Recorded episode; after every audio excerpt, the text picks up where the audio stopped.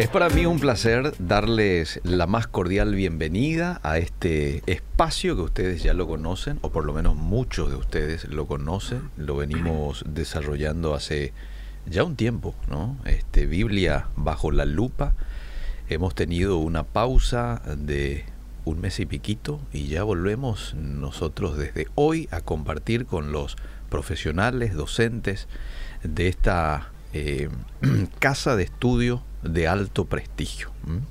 Hoy me acompaña el magister Rainer Siemens y está también conmigo el doctor Helmut Siemens. Ustedes ya han escuchado cuál es la temática en la mañana de hoy. Este, envíen sus preguntas, ellos van a estar respondiendo algún texto que no entendés muy bien, algún tema y su relación con la Biblia. Ustedes este, verán allí qué es lo que de pronto les está costando comprender y ellos aquí acompañados de la Biblia, del Espíritu Santo, este, estarán respondiendo a las preguntas. Bueno, pero déjenme darles la más cordial bienvenida, Magister Siemens. Un gusto tenerlo de vuelta en esta cabina de radio. ¿Cómo está? Eh, un gusto, un cordial saludo a toda la gente que nos está escuchando. Ajá. Yo tengo que pedirle disculpas a las personas. ¿Ah, sí? Bueno. Porque me desaparecí el año pasado, en no sé cuándo fue, en septiembre. Sí. Y eso se debe a que, bueno, hablé con Eliseo, hablé con mis jefes en el CEMTA y, bueno, tuve que terminar mi doctorado, mi tesis. Ah, muy bien, felicidades. Eh, bueno. ¿Terminó? terminé el, borrador, estoy esperando... Ah, bueno Estoy esperando lo que dicen, lo que, lo que va a ser el retorno de la gente que me acompaña, obviamente. Okay. Entonces, algunas personas quizás ya lo saben. Yo estoy o estuve investigando todo lo que es Mariología, veneración de María, María en América Latina. Ah, bueno. Es decir, eh, investigándolo desde el punto de vista histórico, cómo llegó María a América Latina, es decir, por qué forma parte tan eh, digamos, íntima de la fe de nuestros pueblos. Y también, eh, digamos, haciendo un análisis teológico de eso, leyendo los documentos de la Iglesia Católica, de los obispos de América Latina, leyendo eh, teólogos católicos de América Latina y, tratando de desarrollar un punto de vista evangélico. Okay. y eso estuve haciendo el año pasado. Ah, muy bien. Y bueno, eh, personas que escriben una tesis o un trabajo de investigación un poco más amplio saben que uno se tiene que tomar un tiempo, dedicar claro. para terminar bien. Y bueno, eso sucedió. Bien. Eh, soy una de esas personas que fácilmente tiene demasiados compromisos. Eh, confieso eso también.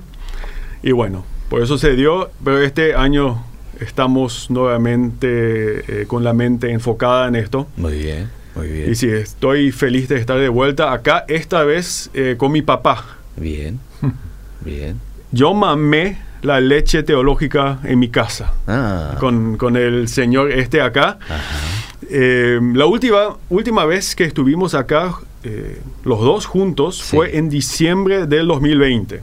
Mira haciendo la misma cosa que hacemos hoy. Sí. Preguntas y respuestas. Cierto, cuando concluíamos el año, sí, sí. Y él en enero del, 2021 se desapareció, eh, estuvo un año en México. Ajá. Y él eh, puede presentarse a sí mismo también. Doctor Helmut, un gusto tenerlo de vuelta aquí en nuestra cabina. ¿Cómo está? Bienvenido.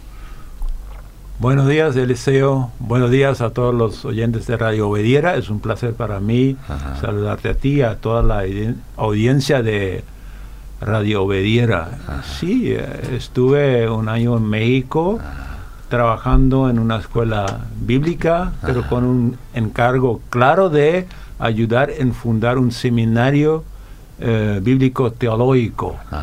Y eso estuvimos haciendo todo el año. Qué bueno. Y en el, a partir de agosto estuvimos enseñando el primer semestre en el seminario bíblico de Steinreich se llama. Steinreich es un lugar, es una aldea Sí. donde se eh, fundó ese seminario. Mira, qué interesante. Y hemos enseñado un año, había un grupo de siete estudiantes que empezaron un estudio de- teológico a nivel seminario.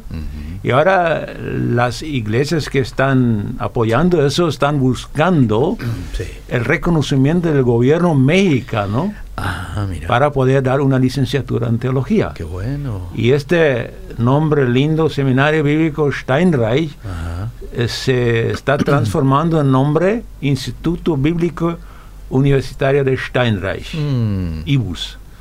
Eh, allá le- la palabra instituto vale para em, facultades, para eh, instituciones educativas de tercer nivel. Ajá. Así que será un instituto bíblico universitario de Steinreich que va a empezar con las carreras de teología y de, psico, de psicopedagogía. Qué bueno. Y este fue eh, mi, mi trabajo el año pasado y mi esposa estuvo ayudando en organizar la biblioteca. Ah, qué bueno es saber de que, bueno, más este lugares de estudio de la Biblia se van fundando a lo largo de la del mundo, ¿no? Para Exactamente, que sí. para que más gente pueda acceder a el estudio de este libro que tiene un poder de por sí, ¿verdad?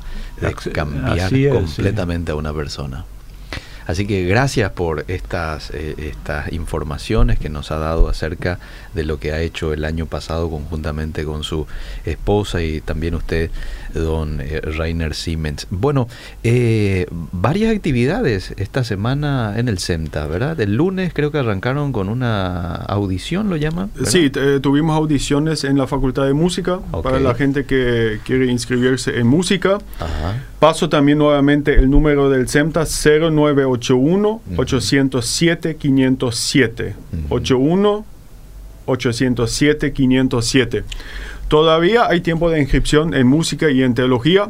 Ya. Eh, Para la gente que está interesada, todavía hay disponibilidad de becas académicas. Ah, muy bien, bien. Entonces la gente que está interesada eh, eh, se tiene que poner realmente en, en- en movimiento. Mm. Todavía hay un lapso de tiempo. Llamen a este número Sí. eh, y se, se les va a atender en el CEMTA. Genial. Entonces, eh, como el liceo ya lo está diciendo, somos una institución académica con teología y música Bien. eh, y buscamos realmente impartir un alto nivel académico en, en las, en la parte de Biblia y teología y por otro lado en, en- en el área de música. Muy bien. Este año lo comenzamos con un versículo bien interesante, Colosenses 3:23. Y Y la gente que, disculpe, la gente que nos está escuchando envíen sus preguntas. Eh, estamos dando este inicio para esperar que entren algunas preguntas y Claro. después ya vamos a comenzar a responder todo eso. Para dar tiempo a que la gente escriba ahí en el, Sí. en el WhatsApp, ¿verdad? Muy bien. ¿Quiere que lea? Sí, eh, Colosenses 3:23. Y todo lo que hagáis, hacedlo de corazón, como para el Señor y no para los hombres. El año pasado en el Consejo Directivo del CEMTA estuvimos sentados y, y cada año buscamos tener un lema. Mm, un, un versículo bíblico. Es decir, al final del 2021 decidimos, bueno, Colosenses 3:23 va a ser el lema del año 2022. ok. Obviamente habían eh, varias opciones, habíamos eh, hablado de varios versículos bíblicos Mm, y llegamos a este versículo. sí. Y una de las razones principales fue justamente la pandemia.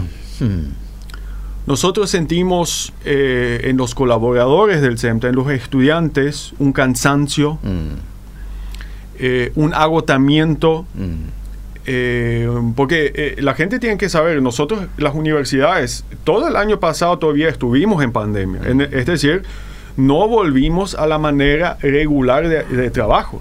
Yo estuve hasta octubre en, en- en clases virtuales y no es lo mismo. No. No es lo mismo. Ni para el profe ni para el estudiante, ¿verdad?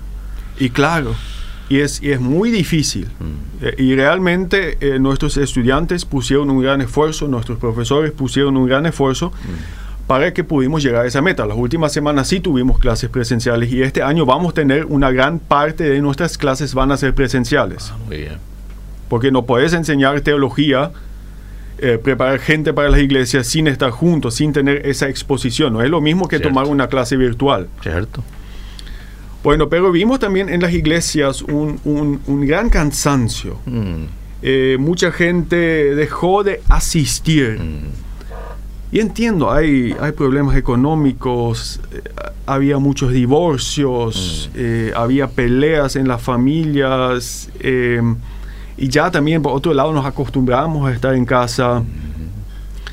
Entonces elegimos este versículo y dijimos, bueno, vamos a hacer todo como para el Señor. mm, Y si yo me pongo a pensar, es decir, yo cuando preparo mis clases leo como para el Señor, y el estudiante al estudiar griego, hebreo, Nuevo Testamento, eh, historia de la música, mm. como para el Señor, porque nuestro gran objetivo en el SEMTA es preparar siervos de Cristo. Mm, Nosotros eh, eh, sí eh, enseñamos teología y música, pero eso solamente es un medio.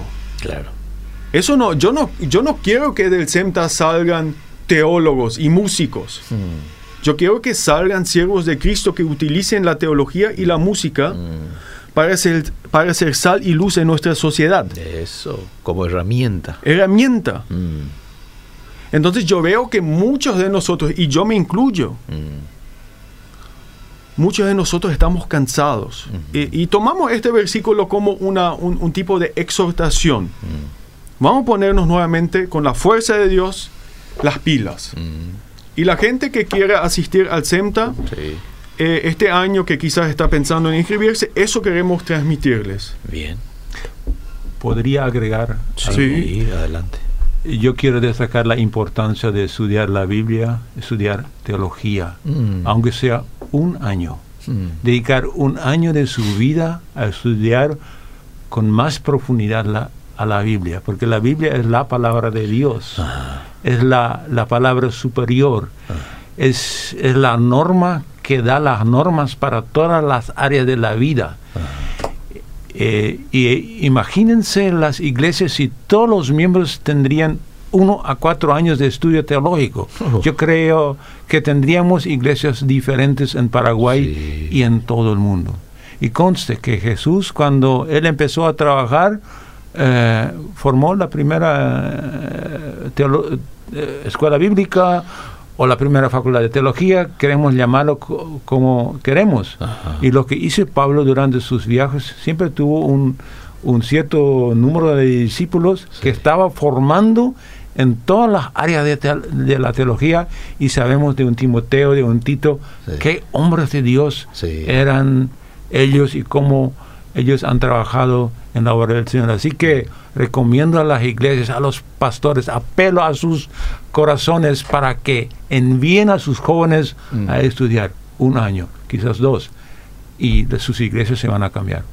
Qué lindo desafío para los pastores, para los líderes y, ¿por qué no?, para ese futuro estudiante. Algunos tienen esa sed de la palabra de Dios. Quiero conocer un poquito más, pero quizás no se animan, ¿verdad? Entonces, bueno, ahora hay posibilidad incluso de acceder a ciertas becas.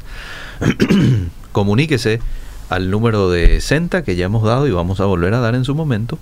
Este, y ahí está. Bueno, vamos con las preguntas. Preguntas y respuestas. Y realmente le pido a la gente, envíen sus preguntas. Incluso si no llegamos a responder, Sí, voy a leer, bien. voy a anotar, porque eso también me, nos da una pauta a nosotros a- que le gusta a la gente. Claro. Y qué temas eh, traer en el futuro. Así que estamos abiertos Bien, eh, al chat. bien. Es Y un- yo tengo una pregunta a la audiencia. ¿Ah, sí? Sí. Bueno, bueno, voy a leer eh, las, las, las preguntas y luego nos vamos a su pregunta. Mi pregunta es la siguiente, ¿cómo podemos explicar Juan 7:16? Cada uno de los testigos de Jehová nos dice que claramente Jesús dice que el mensaje no procedía de él. Él simplemente era un maestro compartiendo el mensaje de Dios. ¿Cómo puedo llegar a entender ese versículo de la Biblia? Juan 7:16. ¿Puedes leer eso, Eliseo? Sí, voy. Juan 7, 16 dice, Jesús le respondió y dijo, eh, mi doctrina no es mía, sino de aquel que me envió. Bueno, él... eh, eh, bueno, me- eh, yo, yo la primera vez que escucho eh, esta pregunta, me imagino que la argumentación de los testigos de Jehová es la siguiente, y hay que saber para la gente que quizás no lo, no lo sepa, los testigos de Jehová no creen que Jesús eh, fue Dios. Fue una especie de, quizás a la altura de un ángel o una especie de super profeta, un, un- sí, un ser especial, pero al final del día un ser creado por Dios, por lo tanto, no Dios. Ok. Un buen hombre. Y quizás algo más, un super inspirado, quizás hasta llegar quizás incluso a una especie de semidios, pero no Dios en el sentido completo de la palabra como omnipotente, omnipresente. Ujú. Eso es la, la, eh, la doctrina de los testigos de Jehová. Por lo tanto, hay que saber que eh, versículos como este, ellos lo utilizan para distinguir a Jesús del Padre, Mm. dici- diciendo, y ellos le interpretan, de que Jesús es algo menos que el Padre. Nuevamente les hago recordar a la gente que eso responde a su doctrina de que Jesús no era Dios. En estos casos, eh, como yo lo solía decir cuando todavía vine el año pasado, antes de eh, hacerme un monje y desaparecer en mi oficina, eh, hay, hay tres reglas Sí. para interpretar un texto. Ajá. Primera regla, contexto. Ah. Segunda, contexto. Y, tercera, sí. contexto. Sí, contexto. Entonces, si tenemos un versículo como esto, bueno, debemos ver qué dice Jesús cerca a sí mismo. Es decir, esta interpretación. Si Mm. solamente tengo este versículo, me parece factible. Ok. Si lo único que supiera de Jesús es Juan 7:16, Sí. le daría la razón a los testigos de Jehová. Ok. Bien. Pero debemos interpretar quién fue Jesús y acá contexto, contexto, contexto, contexto. ¿Quién es Jesús de acuerdo al Evangelio según Juan? Mm. Y ahí yo- ya nos vamos al prólogo. Me gustaría que leas 1.1, Juan 1.1. Al- El prólogo es la introducción al, al libro. Sí. Dice, en el principio era el verbo y el verbo era con Dios y el verbo era Dios. Y ahora el 14. El 1.14. Sí. Dice, y aquel verbo fue hecho carne y habitó entre nosotros y vimos su gloria, gloria como del unigénito del Padre, lleno de gracia y de verdad. Entonces acá claramente el verbo se refiere a Jesús y se afirma la identidad con el Padre. Ah, ok. Es decir, este versículo 7, 16 creo que fue, 7.16, sí. Como quiera que lo interpretes, no significa que Jesús es algo menos que el Padre. Y- quiero, eh, El verbo era Dios, punto. claro, y ahí yo sé que lo que van a responder los testigos de Jehová. Mm. Ellos lo traducen en su, eh, creo que es nueva versión internacional, no, ¿cómo? Nueva eh, versión nueva del mundo, algo así se llama su traducción. Mm. Ellos te van a decir, era un Dios. Mm. Eso es un, un tema aparte. Yo creo que es una interpretación falaz. Mm. Punto aparte. Y después eh, quiero simplemente apuntar al 5.19. No sé si puedes... eh, Juan también, ¿verdad? sí, 5.19. Dice, eh, a ver, aquí estoy. Respondió entonces Jesús y les dijo, de cierto, de cierto os digo, no puede el Hijo hacer nada por sí mismo, sino lo que ve hacer al Padre, porque todo lo que el Padre hace, también lo hace el Hijo igualmente. Entonces acá se afirma la unidad del actuar Mm, entre padre e hijo. Por lo tanto, también Pablo y Hebreos pueden decir que el hijo sí. es la imagen del padre. Mm, Si nosotros queremos saber quién es Dios, debemos mirar a al Jesús, hijo, Sí. Porque él es la imagen definitiva del padre. Ok. Y acá entramos en lo que es eh, la doctrina de la Trinidad. Es decir, Jesús, eh, Jesús y el Padre son la misma persona divina. Mm, No, son divinos, pero tienen personas distintas. Sí, señor.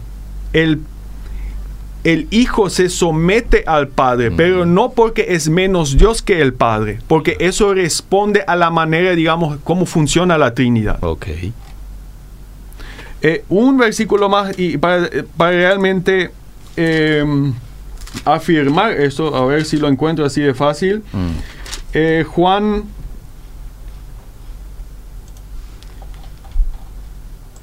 ocho em, creo que es 41. A ver. Vosotros hacéis las obras de vuestro Padre. Entonces le dijeron, nosotros no somos nacidos de fornicación. Discúlpame, no, 8 eh, 58, me equivoqué, 8.58. Dice, eh, Jesús les dijo, de cierto os digo, antes que Abraham fuese, yo soy. Es decir, ahí nuevamente Jesús dice la preexistencia. Mm, Por lo tanto, eh, todo, si tenemos estos versículos, debemos interpretarlos en el contexto de todo el Evangelio de San Juan.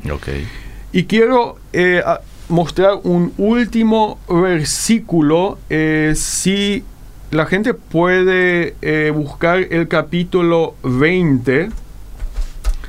Capítulo 20. Ahí Tomás, el incrédulo, que no creía que Jesús había resucitado, habla a Jesús, le ve, pone sus manos en las heridas de Jesús y fíjate en qué responde. El versículo 28. El 28 dice, entonces Tomás respondió y le dijo, Señor mío y Dios mío. Señor mío, Dios mío. Ahí detrás del Señor está el Kyrios, Mm. el griego, lo que es una traducción del Yahweh, del nombre propio De Dios mismo. de Dios. Sí. Entonces Tom- Tomás le dice a Jesús, Mm, Yahweh mío. Ah, ah, Si Jesús no hubiera sido de Dios, Dios, sí, eso habría sido una blasfemia. sí. Entonces cuando Pero Cuando Jesús, tenga- Jesús no le dijo nada. no, allí. no, Jesús dijo, Sí. no sé si el doctor Helmut tiene una, algo que añadir. Sí. Si se traduciría Ah, el Evangelio de Juan a hebreo, sí. detrás de Kyrios estaría el tetragramatón Yod He Waw He. Yahweh. J Yahweh. J- J H W H. Ajá. Que en el Antiguo Testamento siempre aparece sin los signos vocálicos. Hmm. Y es una referencia a Yahweh o Jehová, algo por el estilo. Entonces, eso es muy claro que eh, el Padre y el Hijo son unos y están actuando de la misma manera. Es decir, lo que el uno enseña, enseña al otro. Mm. Lo que el magíster estuvo diciendo, contexto, eso es el contexto inmediato del Evangelio, pero también hay un contexto inmediato Mm, que dicen los versículos anteriores. Pero a la mitad de la fiesta Jesús subió al templo y se puso a enseñar. mm, Y entonces los judíos se maravillaban diciendo, ¿cómo puede ese saber de, de letras sin haber estudiado? mm. Era un poco despreciativo. Claro. Sí. Entonces Jesús le responde simplemente, mi enseñanza no es mía, sino del que me envió. Él les dio una respuesta a una pregunta concreta, ¿por qué estás enseñando las cosas que estás enseñando? ¿De dónde lo aprendiste? Es una simple respuesta a esto. Ok.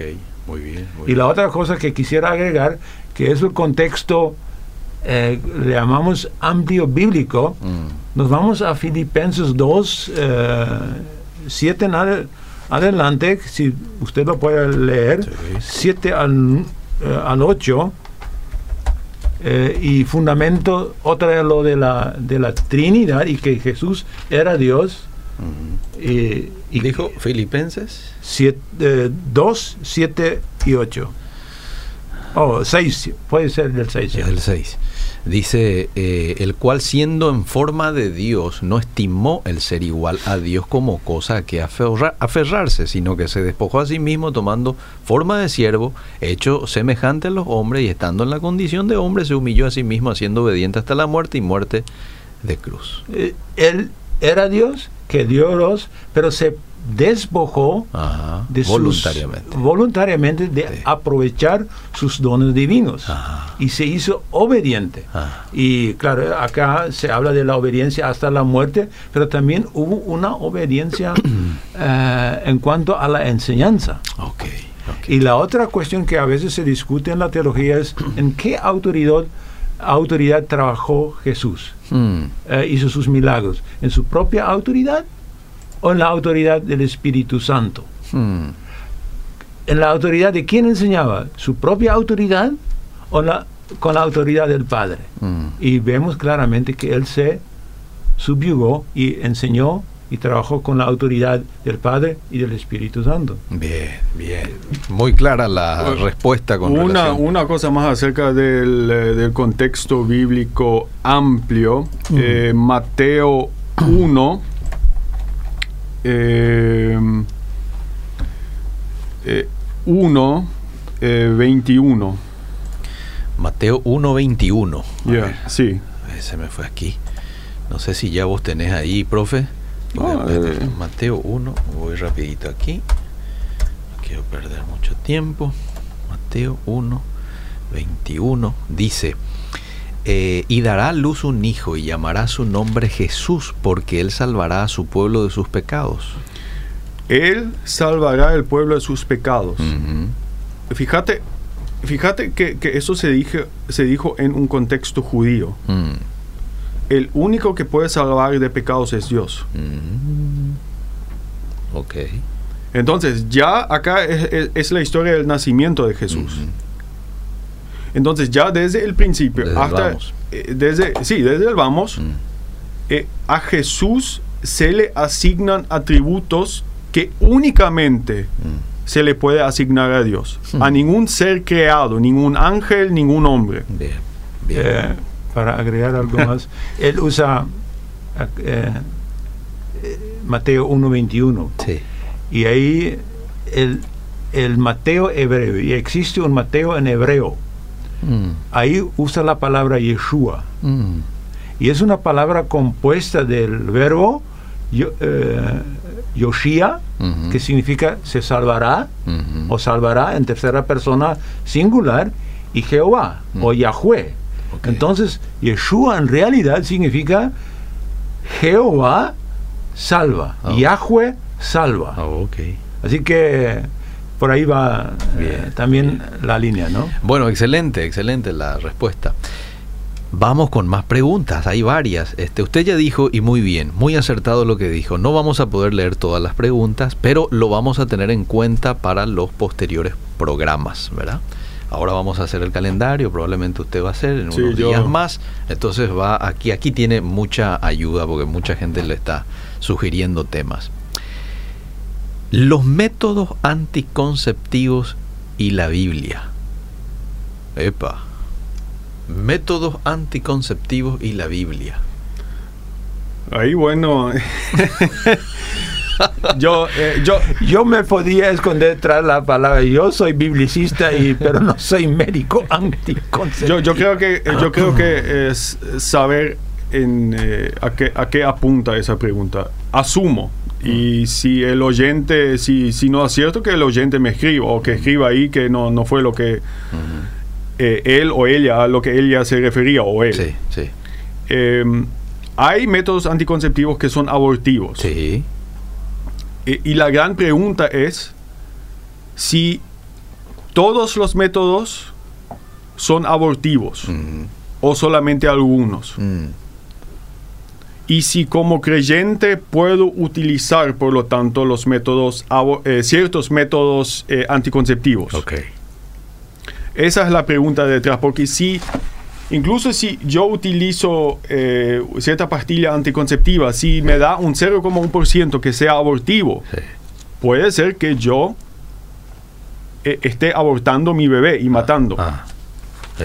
Esa es la pregunta detrás de eso. Ya. Obviamente a, a esos métodos anticonceptivos que son abortivos no estamos del todo de acuerdo, ¿verdad? No estamos de acuerdo. No.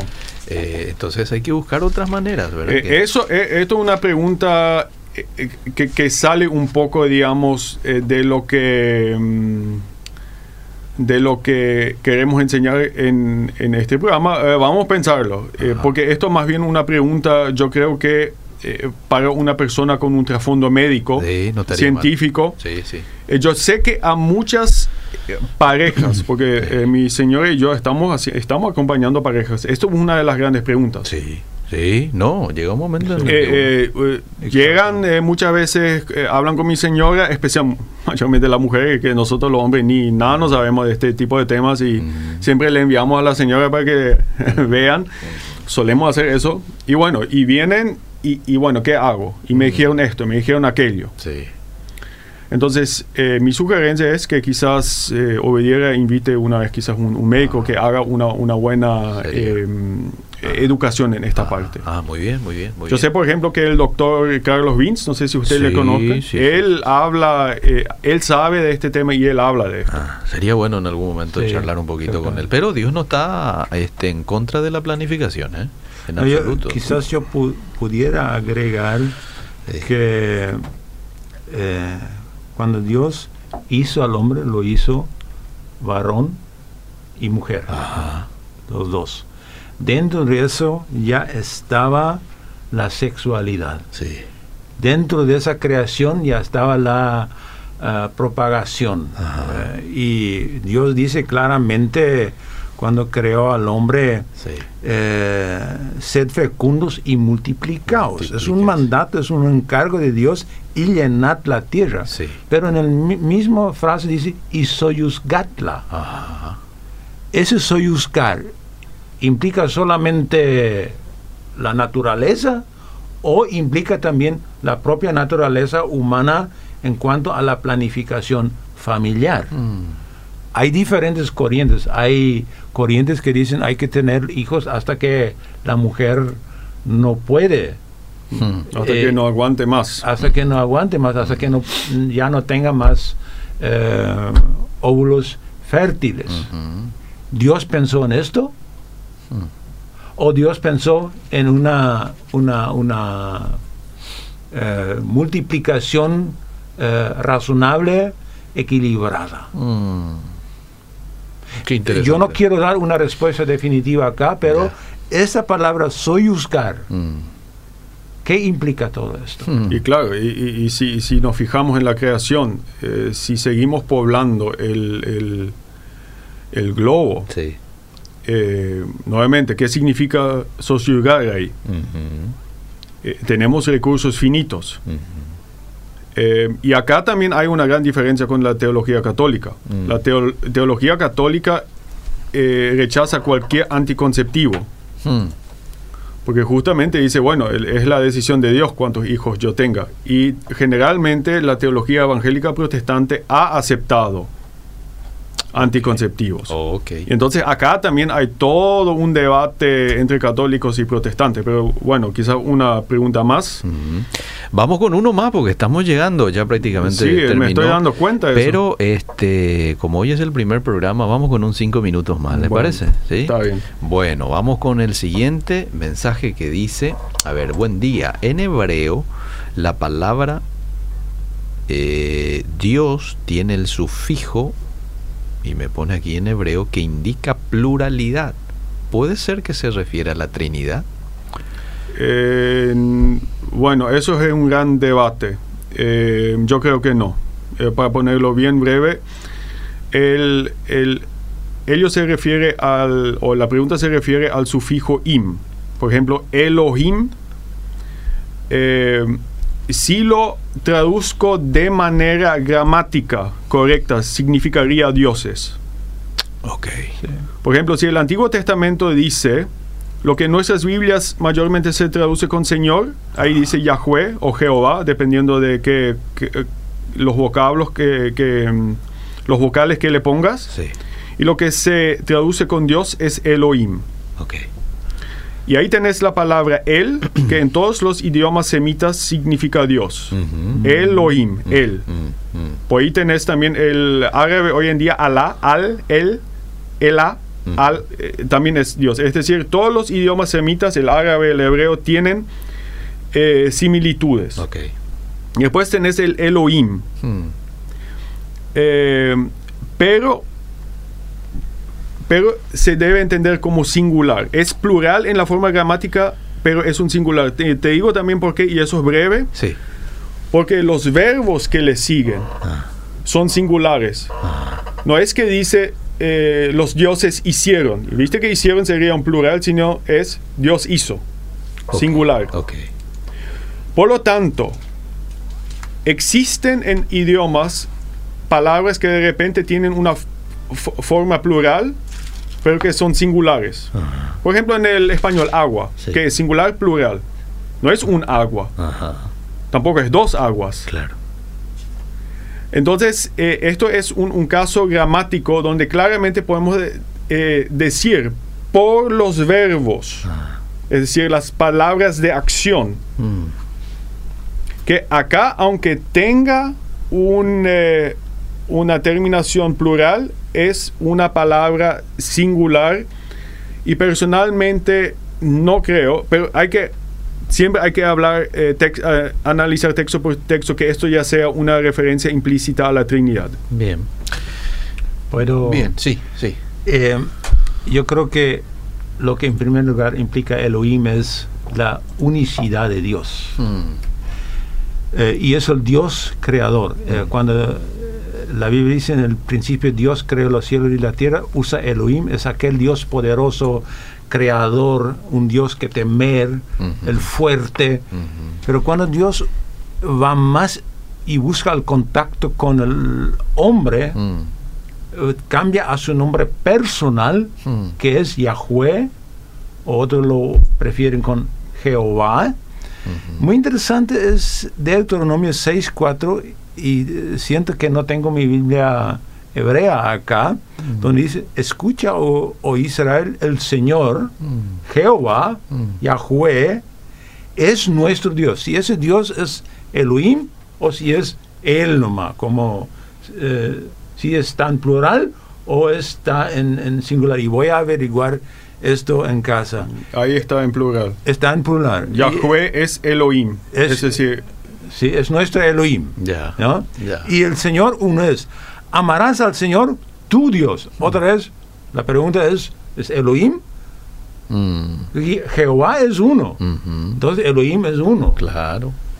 Pero como yo- diría yo, no se puede, vamos a decir, excluir totalmente la pregunta por la Trinidad. Bueno, qué interesante. Qué interesante. Da gusto tenerlos acá. Si la gente quiere profundizar, pues tiene que ir al CEMTA. ¿m? Hay posibilidades. Si repetimos el número de Eh, teléfono. 0981 81 807 507. 0981 807 507. 507. Y que la gente siga enviando mensajes acá al liceo, al WhatsApp de Obediera. Ahí en el Facebook se transmite que escriban y yo voy a tomar notas Bien. y eh, vamos a tratar hacer, hacer lo posible para, para responder algunas de estas preguntas durante el transcurso de este año. Muy bien. Qué gusto ha sido compartir hoy con ustedes. ¿Puedo Espero que. mi pregunta todavía? Vamos, vamos, vamos. vamos. Tengo una con- pregunta a la audiencia. Hay dos genealogías de Jesús. Sí. ¿Realmente las dos genealogías en Mateo 1 Ah. y en Lucas 3 demuestran que Jesús es descendiente consanguíneo de David? Y quiero respuestas de la audiencia. A ver, que la gente responda al 72201 400 Nada, perfecto. Gracias por haber compartido con nosotros. Seguimos.